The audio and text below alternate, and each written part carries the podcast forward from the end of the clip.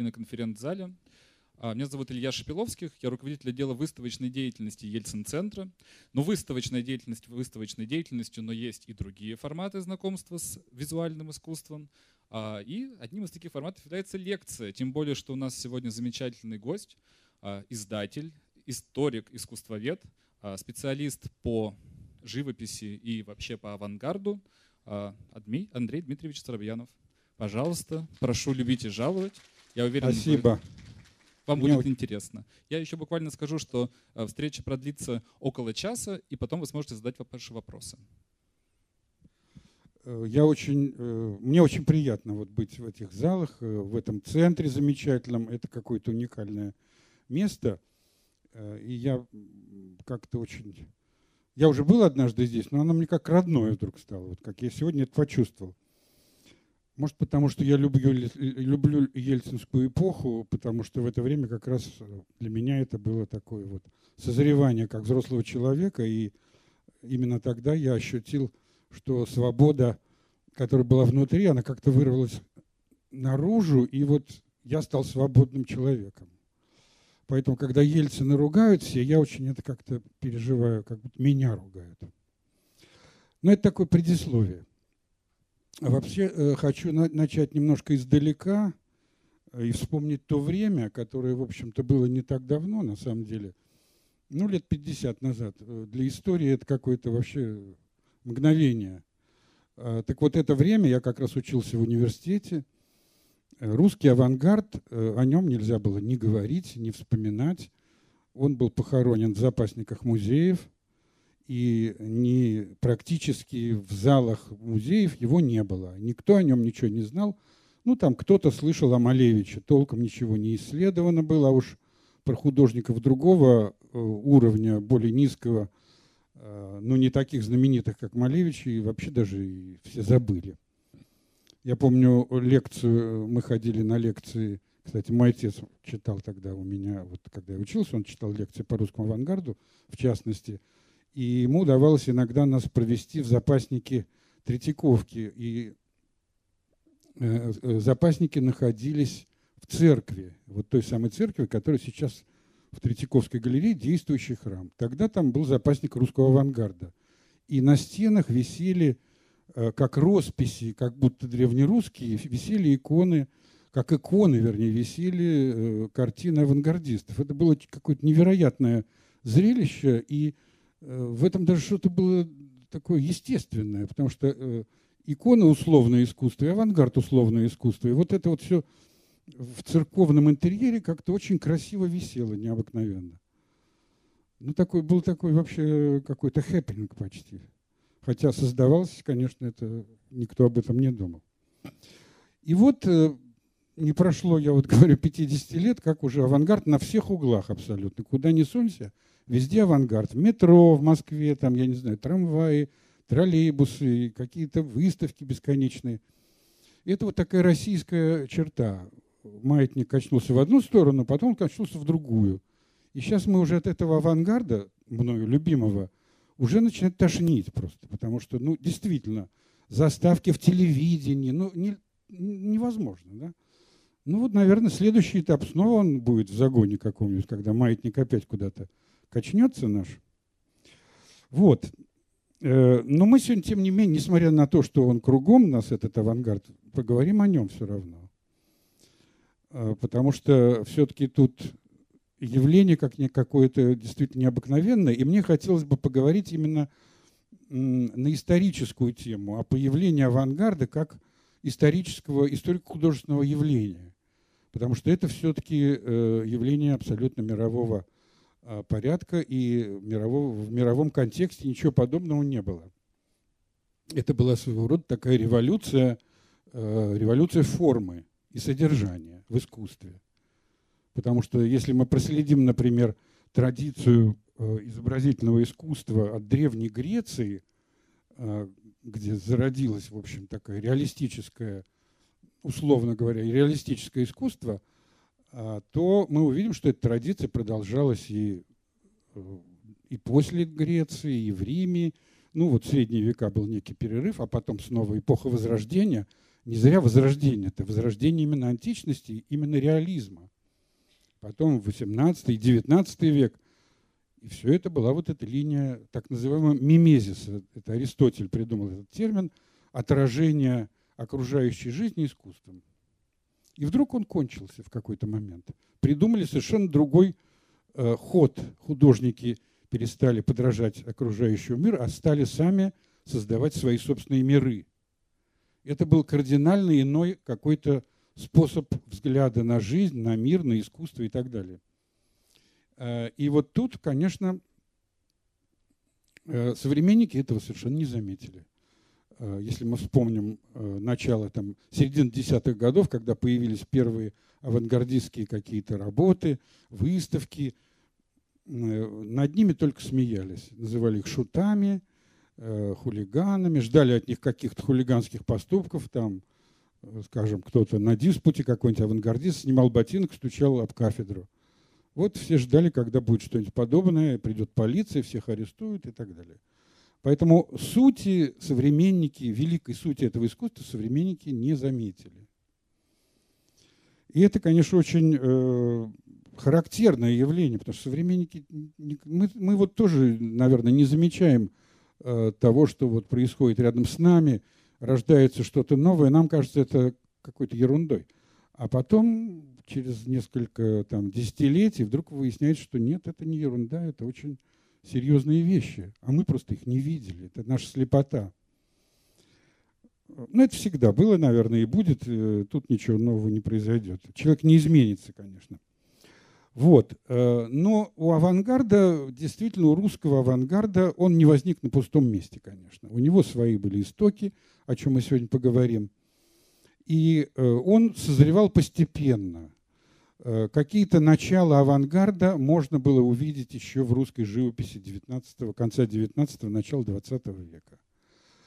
Э, но художники авангарда, они настолько были действительно такими людьми абсолютно новых взглядов. Вот это была целая когорта людей. Это был не один Малевич или не один Татлин, а это целая компания людей, которые вдруг по-новому стали видеть окружающий мир и свою художественную историю. Вот об этом мы сейчас поговорим – об истоках авангарда, они увидели по-новому художественную историю России. Вот, пожалуйста, откройте презентацию. А, я начну речь э, сначала о источниках. А, да, простите, я забыл, что все в моих руках уже. Так. Что-то нет.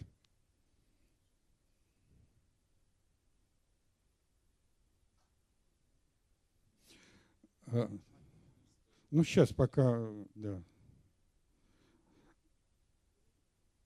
Так вот, э, художники авангарда обратились к прошлому, российскому, к русскому искусству, а, которое для современников того времени, э, для людей того времени оно было абсолютно незаметным, и даже за искусство его не принимали.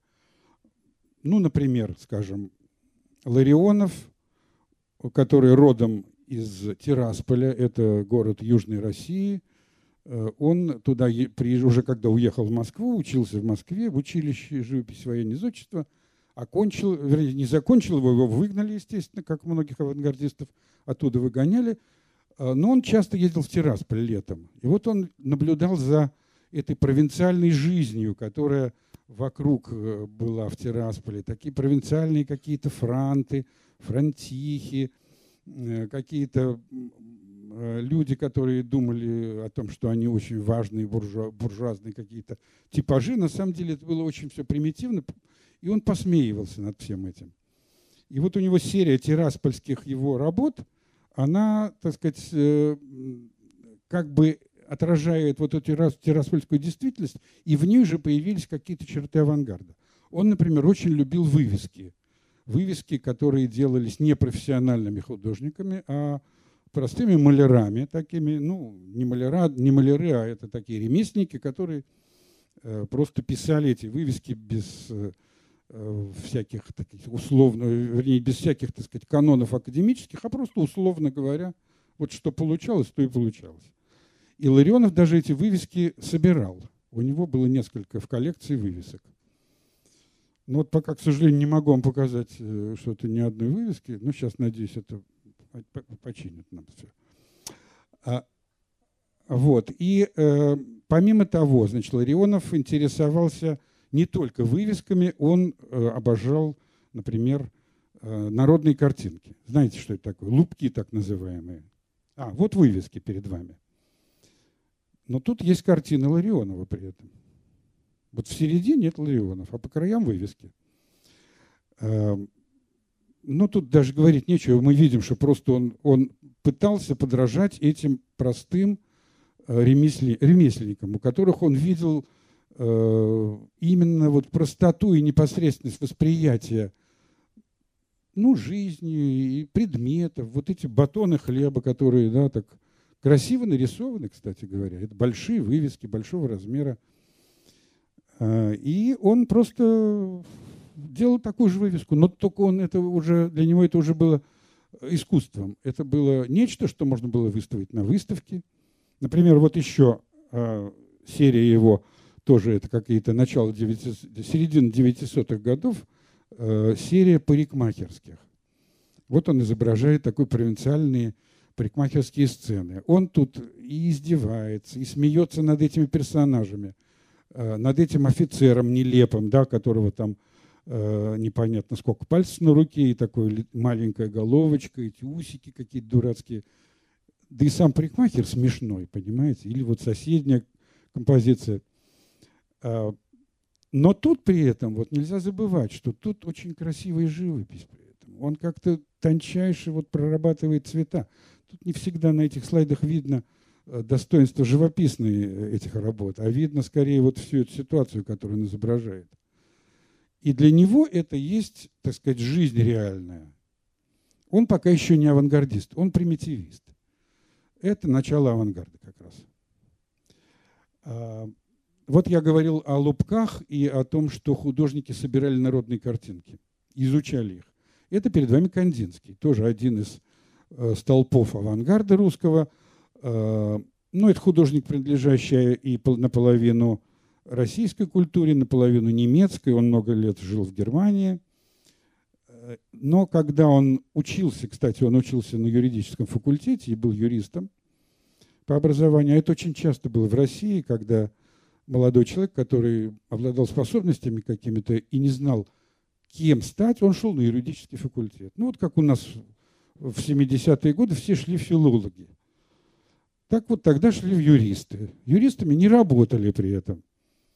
Вот он стал художником. Он ездил в экспедиции по Вологодской области.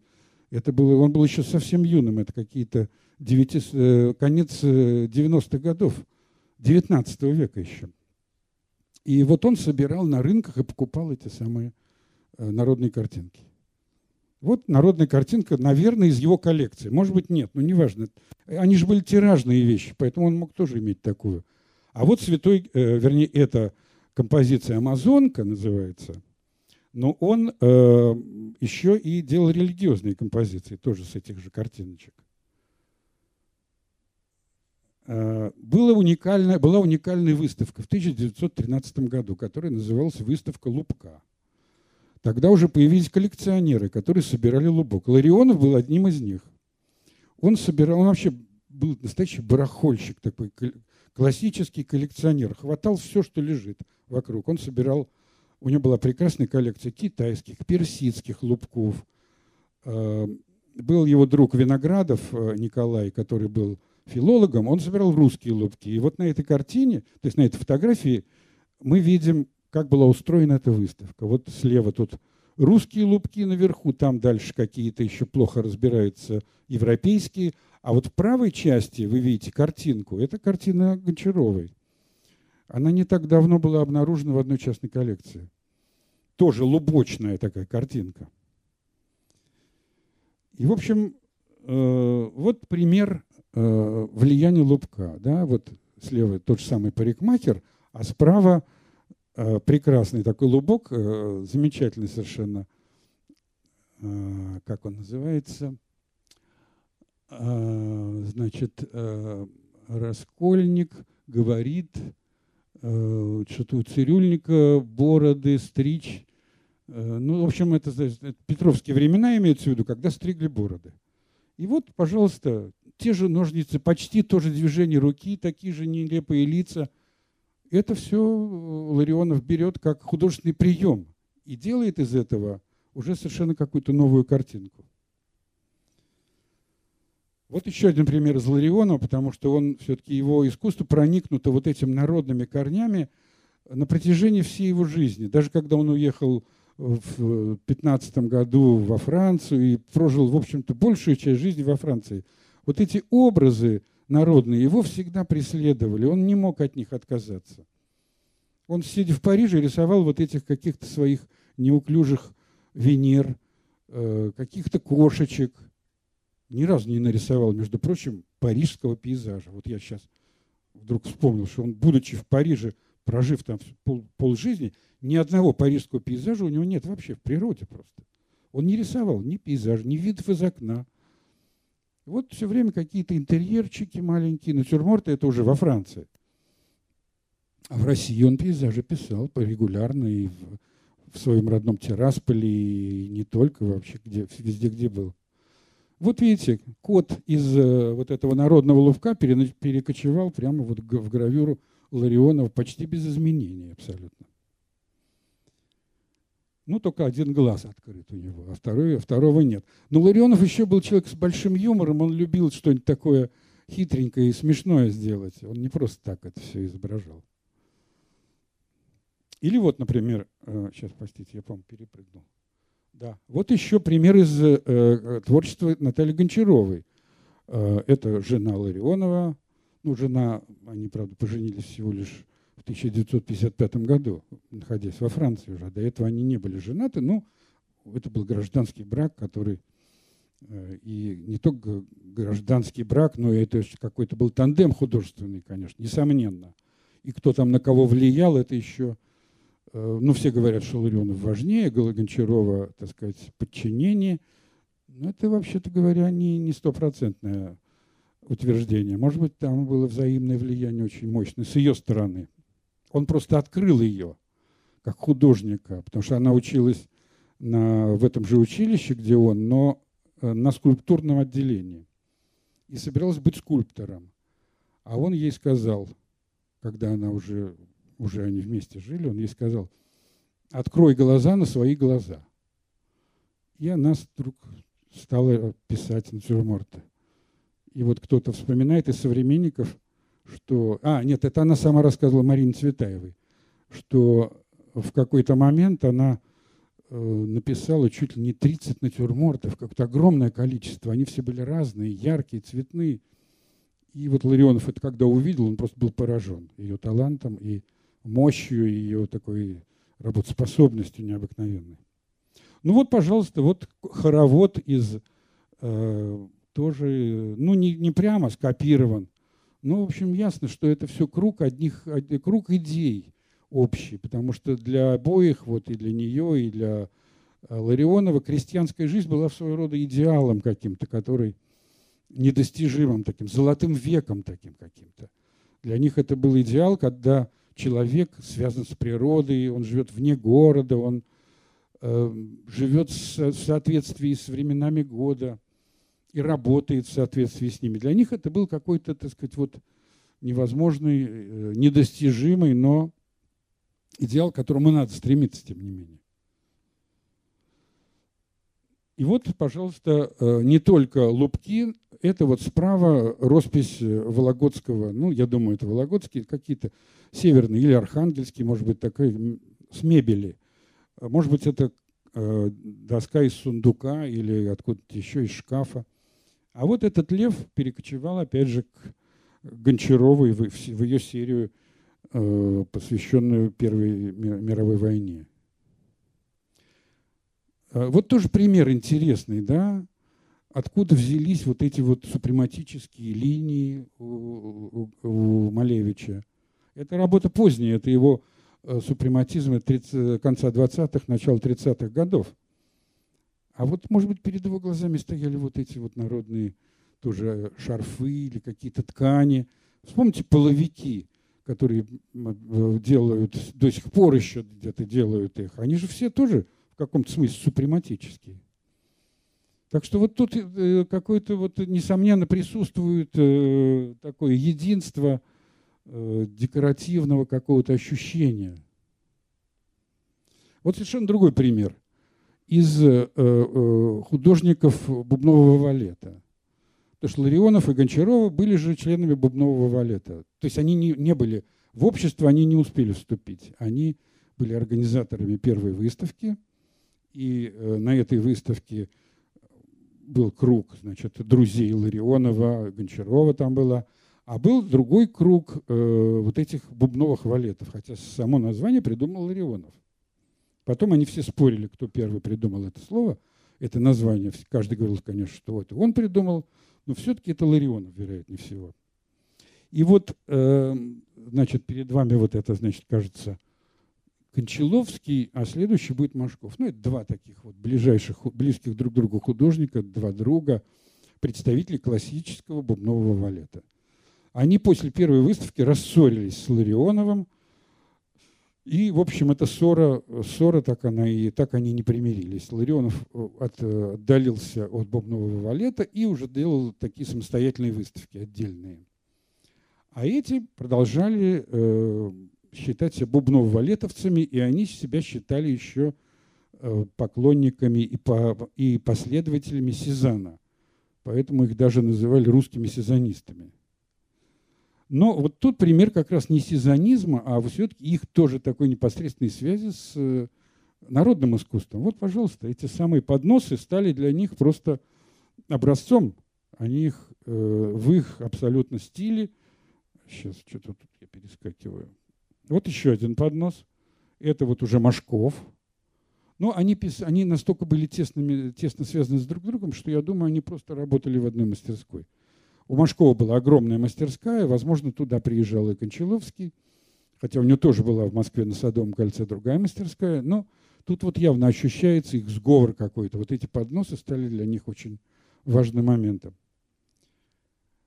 Есть еще одна картина, ну, она известная, вы, наверное, все ее видели не раз, э, автопортрет и портрет Кончаловского. Это работа Ильи Машкова. Она, конечно, такая вот, это такой манифест бубнового, бубнового валета. Известная история, как эта картина появилась на первой выставке валета. Э, она описана современником. История такая, значит, там вся уже выставка была готова, только в, в том зале, где были работы Машкова, оставалась пустая стена. И никто не знал, что там будет. И вот вдруг видят все, что по лестнице идут Машков и Кончаловский, и тащат что-то громадное, закрытое какой-то тряпкой. И вот они тащили эту картину, они ее повесили на стену, и все поняли, что все, все остальное убито. Потому что это был гвоздь программы, как говорят. Да? Это было главное изображение на этой выставке. И действительно потом оно публиковалось, эта картина публиковалась в, в, в газетах того времени, в нескольких журналах, и действительно это было гвоздем. И это был манифест. Манифест их, э, так сказать, э, идеологии какой-то. Тут вот плохо видно, потому что внизу э, там такие гири пудовые стоят.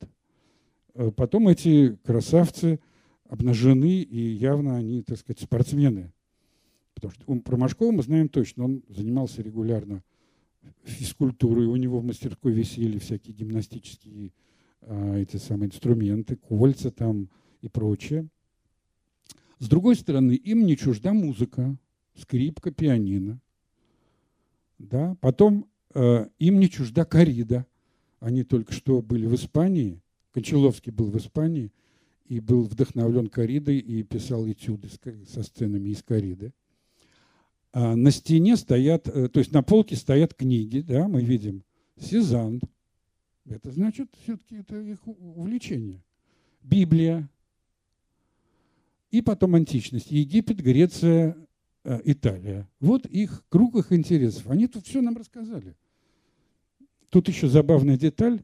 Вот эти два э, натюрморта с цветочками, там сначала были изображены жены обоих. Но э, по требованию жен их эти переписаны были, потому что жены были изображены не очень, так сказать, как-то э, ну, неположительные образы были, какие-то такие примитивистские немножко. Жены были недовольны.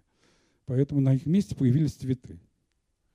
Вот такой вот э, совершенно потрясающая работа. Она была в частном собрании долгие годы. И где-то там, наверное, в 80-е годы только ее купил Русский музей.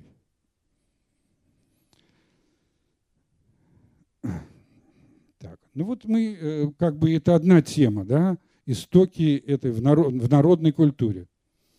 Другая тема – это э, русская икона. Ну, я уже немножко тут о ней сказал, вот когда я видел эту церковь в Третьяковке с э, работами авангарда. А перед вами фотография с экспозиции выставки 010. Такая знаменитая Петербургская выставка 16 года, рубежа 15-16 года, устроена Иваном Пуни. И там был э, такой раздел, посвященный, э, раздел, э, который назывался, вернее, он не назывался никак. Это было просто ползала, где висели работы Малевича, супрематические. А когда Малевич хотел выставить эти работы, Пуни сказал ему, что картины я разрешаю выставить, поскольку он платил деньги, это была его выставка. Но э, слово супрематизм я запрещаю писать. Тогда же все были очень друг с другом э, ревнивыми такими соперниками. И вот вдруг на выставке Пуни какой-то супрематизм появляется. Он не хотел этого, он хотел быть главным там. Поэтому он не разрешил Малевичу. Но Малевича остановить-то было невозможно на самом деле. Уже когда была открыта выставка, Малевич прилепил вот эти вот плакаты. Это мы знаем точно. И вот они тут внизу. Супрематизм, живопись. Он написал название картин, подписался, вот в правом углу написано Малевич. Так что он не дал возможности э, Пуни, чтобы это запретили ему. Не, не скрыли, не скрылся супрематизм. Это была, так сказать, его такая презентация, как говорят сегодня, супрематизма. И вот в этом красном углу, где обычно вешали икону, он повесил точно как икону черный квадрат, свой, тот самый знаменитый черный квадрат, который находится в Третьяковской галерее. Притом это не было кощунством по отношению к каким-то э, церковным делам там, и так далее, к идеологии церковной. Нет, он просто говорил о том, что квадрат – это тоже икона. Он даже называл черный квадрат позднее, э, что черный квадрат – это икона нашего времени. Он сказал, что черный квадрат – это икона своего времени. И он считал себя действительно творцом таким вот с большой буквы «Т», который создал вершину живописи, супрематизм. Дальше идти некуда, все, живопись кончается. Ну, это спорный вопрос, тем больше мы знаем, что она не кончилась, она продолжается. Но для Малевича этот был момент действительно такого его триумфа. Э, это я, собственно, говорю о том, что э, подвожу к тому, что вот икона стала для художников русского авангарда очень тоже важным таким творческим каким-то э, стимулом. Ну, во-первых, в конце XIX века, только в конце XIX века появились первые коллекционеры икон. До этого икона использовалась только как, исключительно как э, культовая предмет культа, то есть э, молитвенный образ. Поэтому иконы обновлялись регулярно, несмотря на то, что там, скажем, икона 15 века, э, могли по ней на 19 веке написать заново все, или соскоблить старый слой. Это не считалось художественной ценностью. И только вот в то время начали осознавать. Появились коллекционеры, ученые, которые изучали иконы, Остроухов там э, и другие. И для Малевича тоже икона стала таким вот образцом э, условного искусства. Потому что икона же условна абсолютно. Она изображает некий потусторонний мир, потусторонние образы. Так, собственно, и Малевич тоже изображает ну, вот в своих вещах абсолютно потусторонние какие-то явления. А тут еще тем более крест на этом на красном фоне. А он вообще не был чужд э, религиозных каких-то я думаю, ощущение. Он не был не православным, то есть православным он быть не мог, он родился в польской семье, был католиком, крещен был как католик, но он не был церковным человеком, естественно. Ну, наверное, соблюдал какие-то в детстве, в семье соблюдались какие-то такие традиции церковные. ходили в церковь, наверное, он ходил тоже, но этого его жизни не осталось, а осталось ощущение э, божественного присутствия. И вот он все время об этом нам намекает и черным квадратом, и другими супрематическими работами. Э, вот такой тоже яркий пример влияния русской иконы на русскую живопись начала XX века. Это не авангард, конечно, это предвестие некое такое. Петров Водкин «Купание красного коня». Это Картина написана в 1912 году.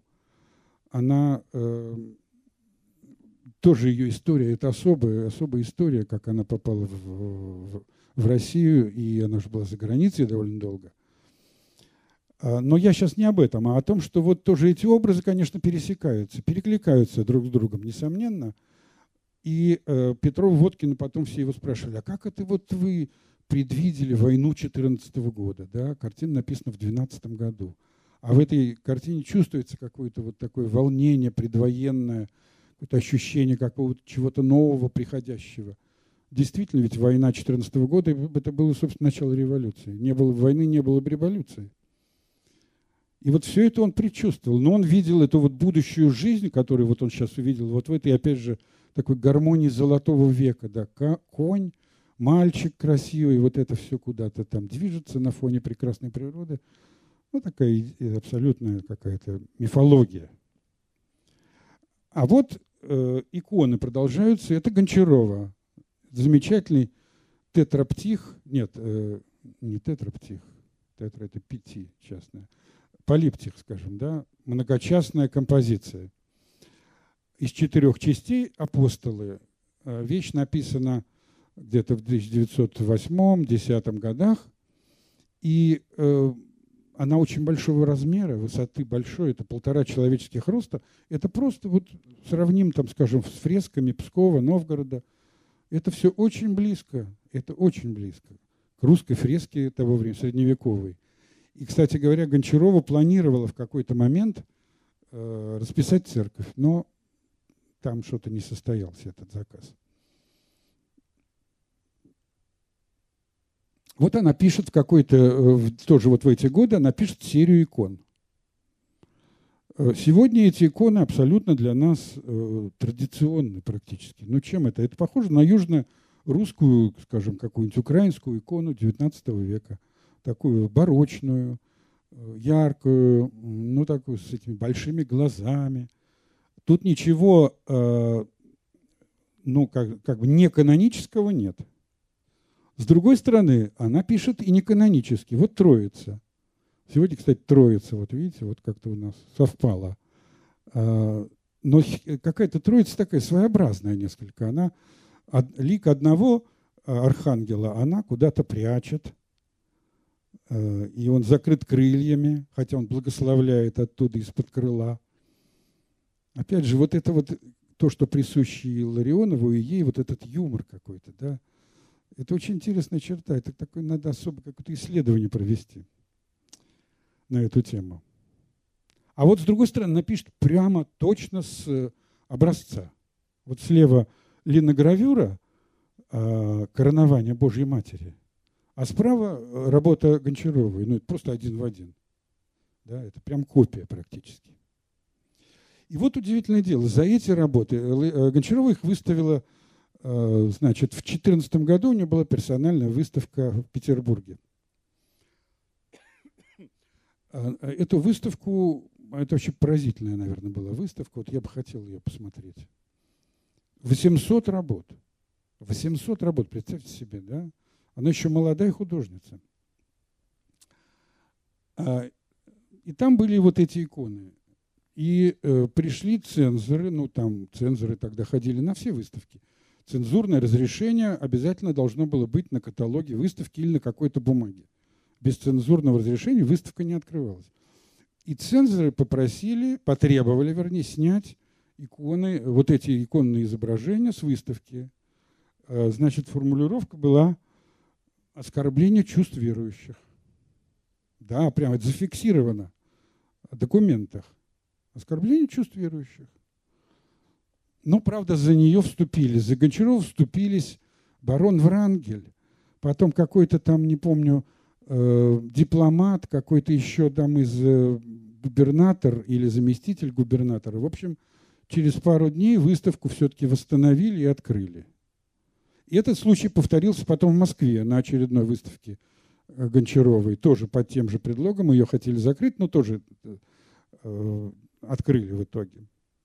Так что вот видите, как у нас это все традиции давние, уходящие в глубину. А вот Святой Георгий, я просто хотел показать, э, какого Святого Георгия делал Кандинский в там, с каком-то там девятом-десятом году.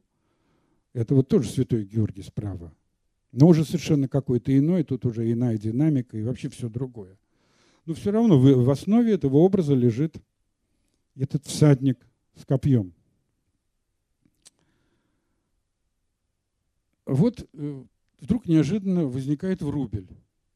А на самом деле врубель – это не неожиданное явление, потому что для русского авангарда он фигура такая очень важная, в каком-то роде это какой-то бог для художников авангарда. Они очень ценили Врубеля, любили его, и э, сам бы Врубель, конечно, удивился, наверное, если бы узнал, что его, так сказать, как-то сделали в каким, каком-то смысле идолом художники авангарда, но они увидели в нем то, чего э, современники, другие академики, скажем, не видели.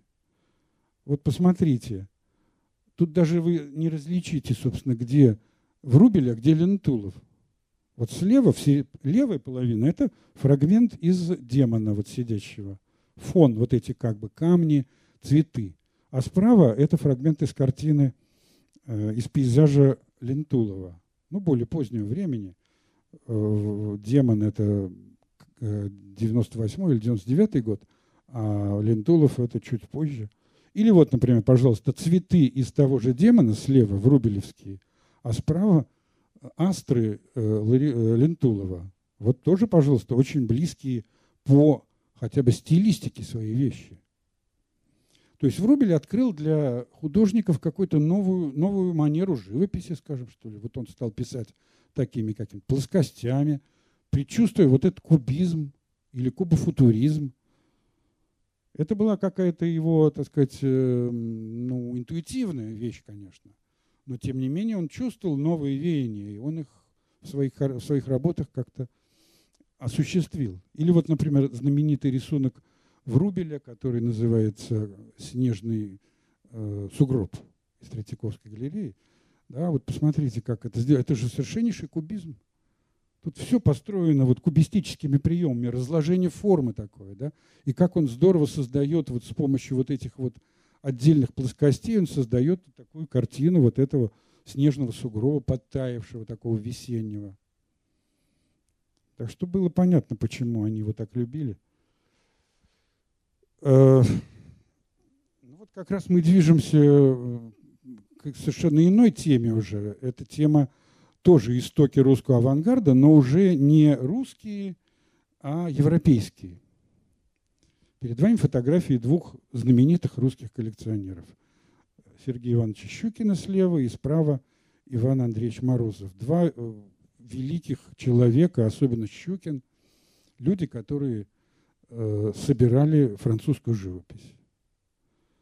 Вот это вообще поразительная вещь, что в те годы французскую живопись собирали только два вот таких, э, ну, две группы людей. Одна – это русские э, коллекционеры из семей староверов, да, заметьте.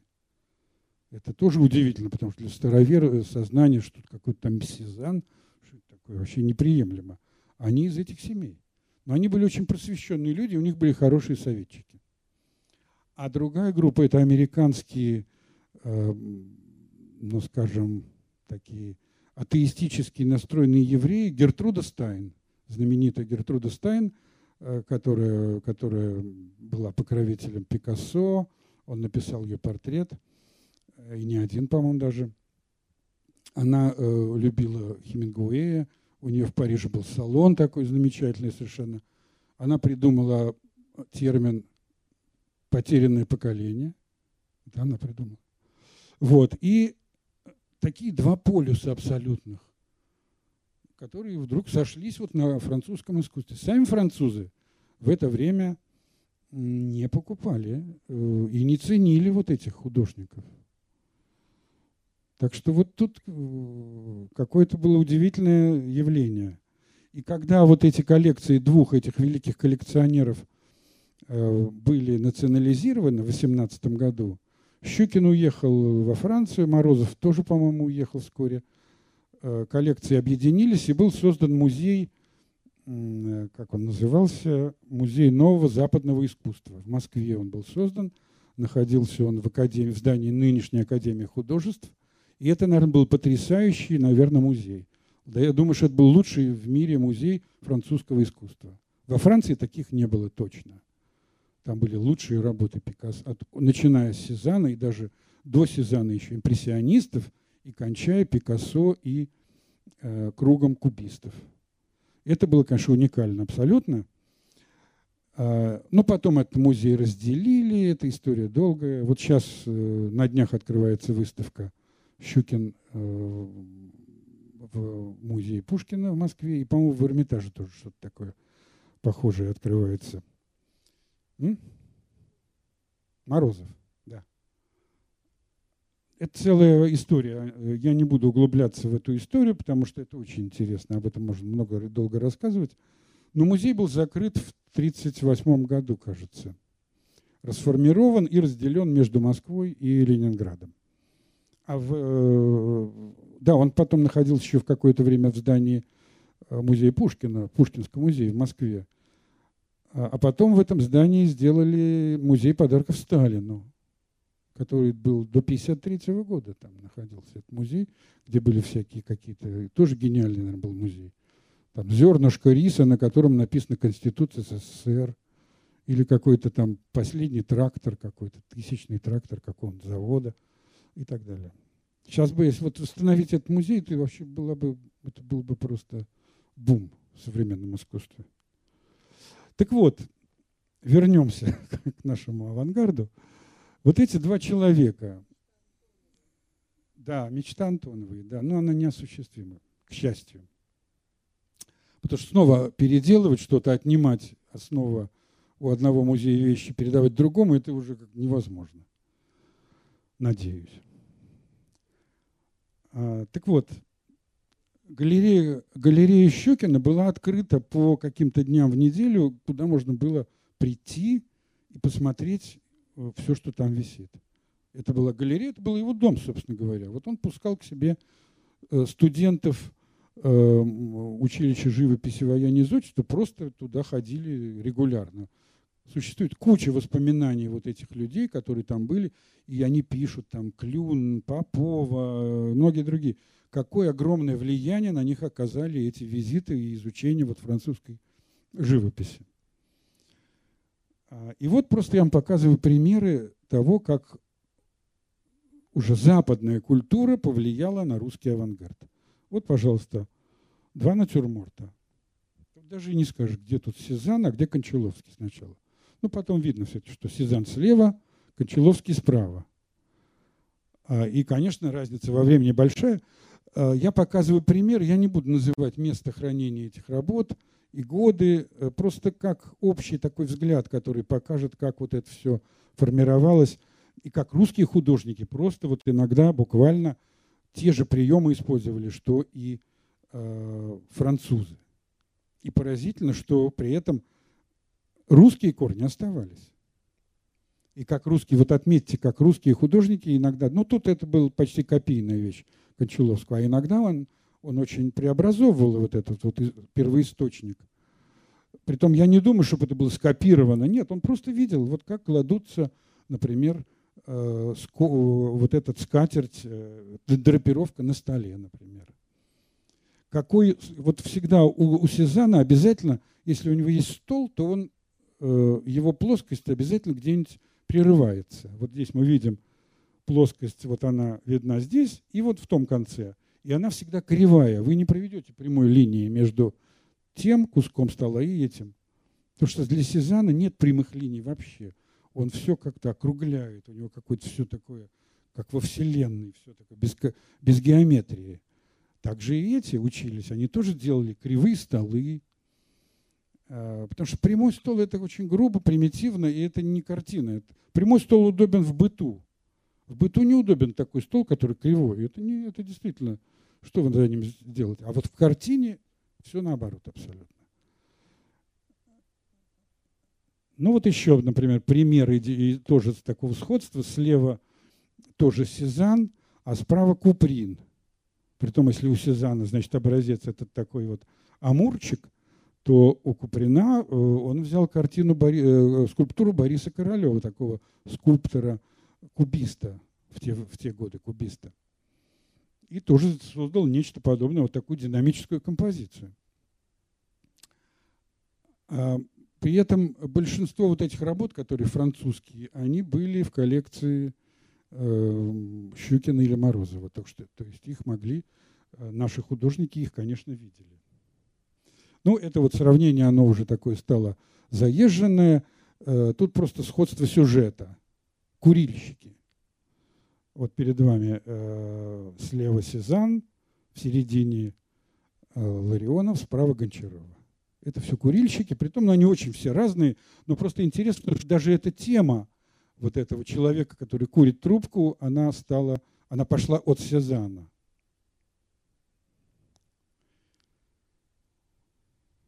Вот это я люблю. Э, это почти одна картина получилась. Посмотрите, там горизонт почти сходится. Хотя это совершенно разные художники. Э, слева Сезанн, который написал вот эту гору Святой э, Виктории, где он постоянно писал пейзажи под, под Эксом на юге Франции, а справа работа Шевченко «Крымский пейзаж». Абсолютно. Вот это один, одно какое-то, так сказать, пространство. И на самом деле, вот кто был э, в, Крыму и в Провансе, тот может точно вспомнить, что там пейзажи, правда, одинаковые. Такой южный сухой воздух, запах лаванды какой-то, вот сосны иногда. Ну, в Крыму их не особенно много, но зато во Франции много. Ну, в Крыму другие деревья. Так что, в общем, это, в общем, какое-то действительно единое физическое даже пространство. И вот э, еще одна тема тоже сезонистская. Э, Сезанн вообще действительно, наверное, больше всех повлиял на русских художников. А, вот это обнаженное тело среди природы. Но посмотрите, как это сделано. Тут э, слева Сезанн, справа поздний Малевич. Малевич идет как бы от Сезанна, он уже его перешагнул, и он хочет сделать антисезонистскую картину. Хотя вот э, деревья и вода, они вполне в духе Сезанна по живописи. Но вот эти фигуры его, он их специально противопоставляет окружающей природе, в то время как Сезанн их соединяет с природой. Но когда человек, э, художник отталкивается от какого-то другого художника, это тоже влияние ведь, да? Но только обратное. Или вот, например, Ларионов и снова Сезанн. У Ларионова вот этот купающийся солдаты, а тут какие-то купающиеся, не знаю, кто это, женщины, мужчины, не поймешь. Но это не важно, это не имеет значения. Это какие-то человеческие тела. Вот любимый мой сюжет э, – это картина – Слева известная картина Ван Гога «Парижское кафе». Ночное кафе. 1888... Нет, Парижское кафе. Ночное другое. Парижское кафе. 88 года картина была, э, находилась в собрании Морозова и потом попала в вот этот музей нового западного искусства. А в каком 1938 году товарищ Сталин ее подарил Гариману или кому-то какому-то такому же персонажу, который приехал в Москву и ну, по каким-то политическим делам, и были переговоры, а потом Сталин спросил, а что вам больше всего понравилось в Москве? Он говорит, ночное кафе Ван Гога. Пожалуйста. На следующий день она была в гостинице у товарища, он ее увез. Теперь она где-то, по-моему, то ли в Ельском университете, то ли в Метрополитен-музее. А вот справа картина Э, я ее нашел в музее Космодемьянска. Это сейчас это да, это, это рождественский, художник рождественский, Василий Рождественский, 1909 года работа. Э, и вот я уверен абсолютно, что он ее писал как бы это такое посвящение Ван Гогу. Явно совершенно, потому что тут все э, напоминает вот это кафе. Посмотрите, цвет стен, часы, лампа, стулья, столы, ракурсы.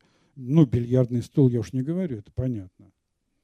Ну, так по-русски, русский интерьер слева, справа, слева французский. Вот и все. Все остальное очень близко. И мне вот это вот какое-то, эта находка меня, я помню, прям задела, потому что это вот явно такой пример вот этого э, близости этих двух культур, французской и русской. И как бы как будто, хотя она в 909 году написана еще до бубнового валета, даже за год, эм, как будто сам Рождественский вот предчувствовал это вот влияние, и уже тогда он был, как бы отдавал дань французской живописи.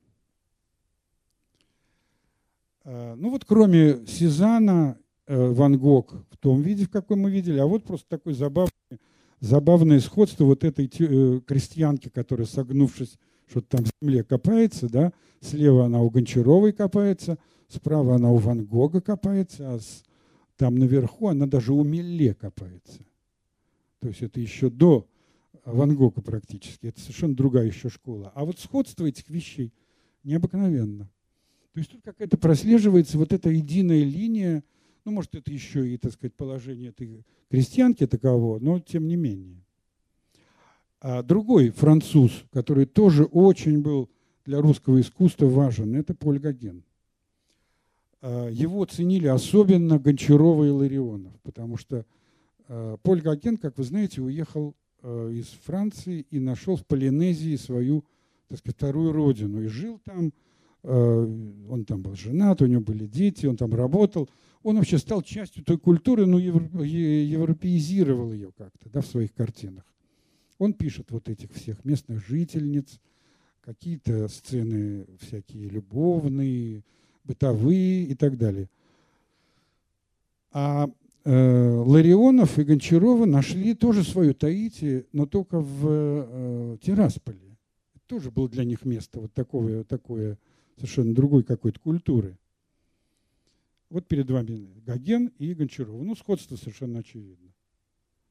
А вот еще сходство слева Гоген и его какие-то вот эти вот таитянские божества, а э, наверху тоже таитянские божества. А внизу картина Гончаровой, но она, правда, условно называется «Соляные столбы», то есть как бы это, наверное, сюжет из Библии, видимо. Но посмотрите, вот эти все боги, э, такие, даже не боги, это башки или идолы, они очень похожи, очень друг на друга похожи. Наверное, потому что их тоже и того, и, и наших художников, и француза привлекала э, вот эта мифология древняя, древняя культура, такая как бы простая, загадочная и притягательная очень. Вот еще я просто показываю. У нас тоже были свои, кстати, башки. Вот это вот слева э, скифская баба, так называемая, которые стояли в полях. И я думаю, что в те времена, когда Ларионов посещал еще Тирасполь, они тогда где-то в степях стояли. А это вот фотография начала века прошлого. Э, скифская баба стоит в, во дворе Абрамцевского, э, дачи Абрамцева, Талашкинского. То есть не Талашкинского, а Абрамцевского кружка, где тоже могла быть Гончарова. И вот она писала такие своих, своих этих башков.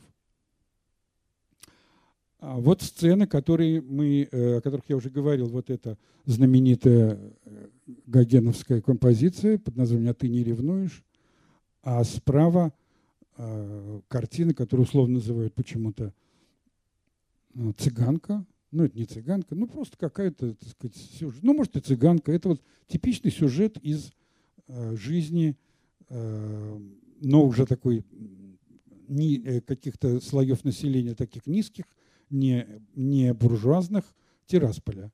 И вот тут любимые герои Ларионова свинья обязательно, которая одна из главных его героинь. Ну и какой-то вот тут женщина, ребеночек и так далее. Собаки бегают. Все это, так сказать, в одной куче. Вот еще э, интересное сравнение тоже Ларионов и Гоген. Но посмотрите, как по-разному подходят художники к этой вот теме. Да? Сидят в довольно таких вольных позах вот эти дамы. Но насколько таитянка, как бы такая она красивая, она такая какая-то эм, скромная, я бы даже сказал, да. А вот эти купальщицы, почему-то их назвали в музее, они так называются, музейные название, купальщицы. И это тут, так сказать, э, абсолютно другой образ, абсолютно, противоположный, я бы сказал. Вот это очень интересная вещь, потому что у Ларионова была вообще такая теория безобразного.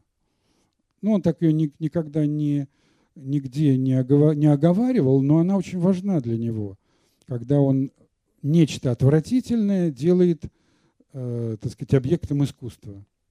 Вот французы не могли так. Они, у них слишком у них э, развито эстетическое чувство.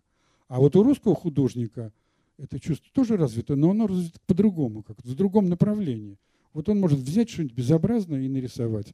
И даже в этом все равно он попытается вам как-то красиво что-то изобразить, что-то вот показать красивое, а может быть даже сделать э, уродство красивым.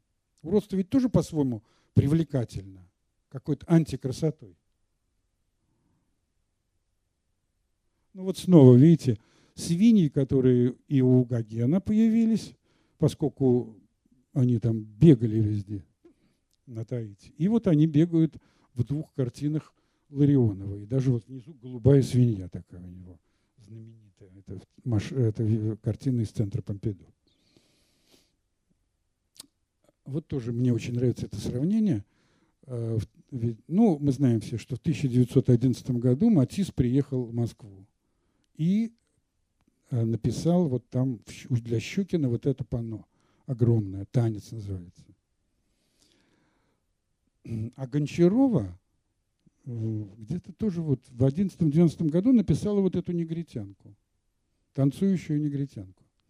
И вот это тоже, вот этот контраст красоты и безобразия, он вот очевиден абсолютно при сравнении этих двух картин. Потому что тут, конечно, она видела танец Матисса, несомненно. Для нее это был некий образ, но она над ним посмеивается. Она как бы говорит, да, вот смотри, а я вот так могу. Я вот негритянку тоже какую-то, да, могу вот так изобразить, что э, Матису даже не снилось.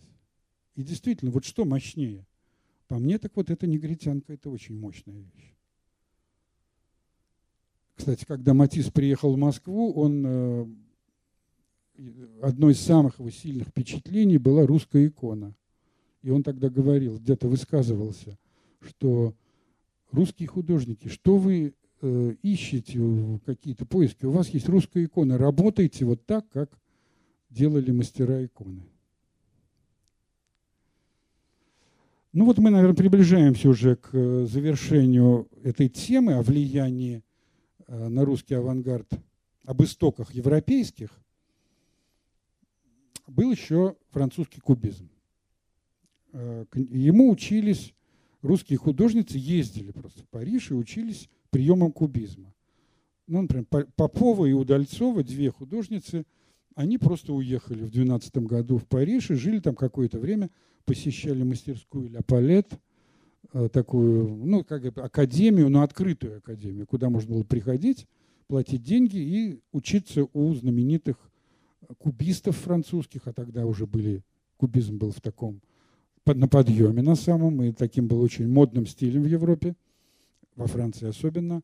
И вот они учились приему кубизма, э, который, в общем, он много открыл кубизм, но он открыл, главное его открытие было в том, что художники кубизма разложили форму на э, объемную форму на какие-то составные части и пытались создать в, на плоскости картины как бы третье измерение, глубину, вот путем соединения вот этих разных кусков этого вот разбитого предмета, э, объединив их вот в единое какое-то пространство. Ну, по-разному это удавалось одним, другим это не удавалось. Э, и вот чему научились русские художницы. Вот посмотрите, наверху это Попова и Удальцова, а внизу Пикассо и Брак. И, в общем, в принципе, я бы сказал, что научились, конечно, но только по-своему. Это внизу такие суховатые, аналитические достаточно вещи. Не зря этот вот период кубизма называется аналитическим, то есть рациональным. Наверху, в общем, особой рациональности я не вижу. Они какие-то очень чувственные вещи.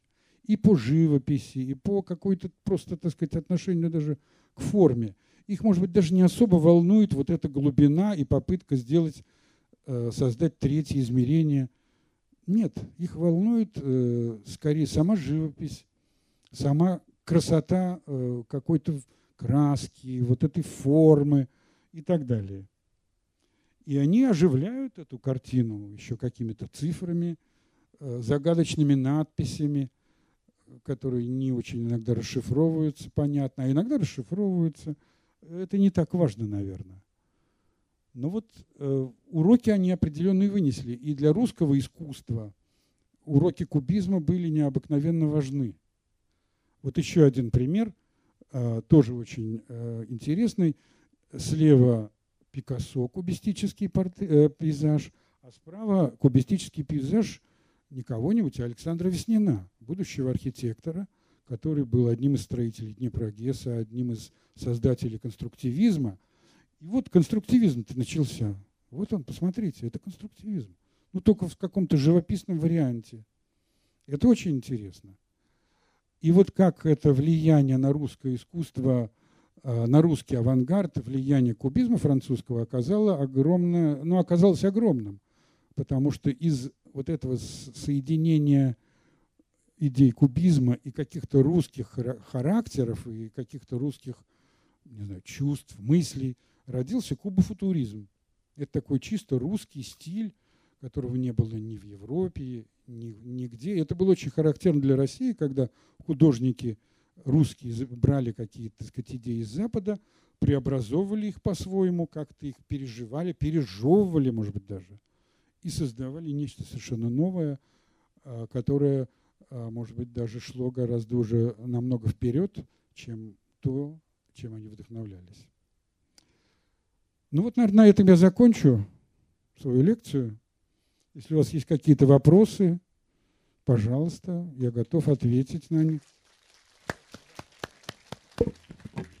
Ну да, если большое спасибо за лекцию. И если у вас есть вопросы по данной теме, пожалуйста, поднимайте руку, я передам микрофон.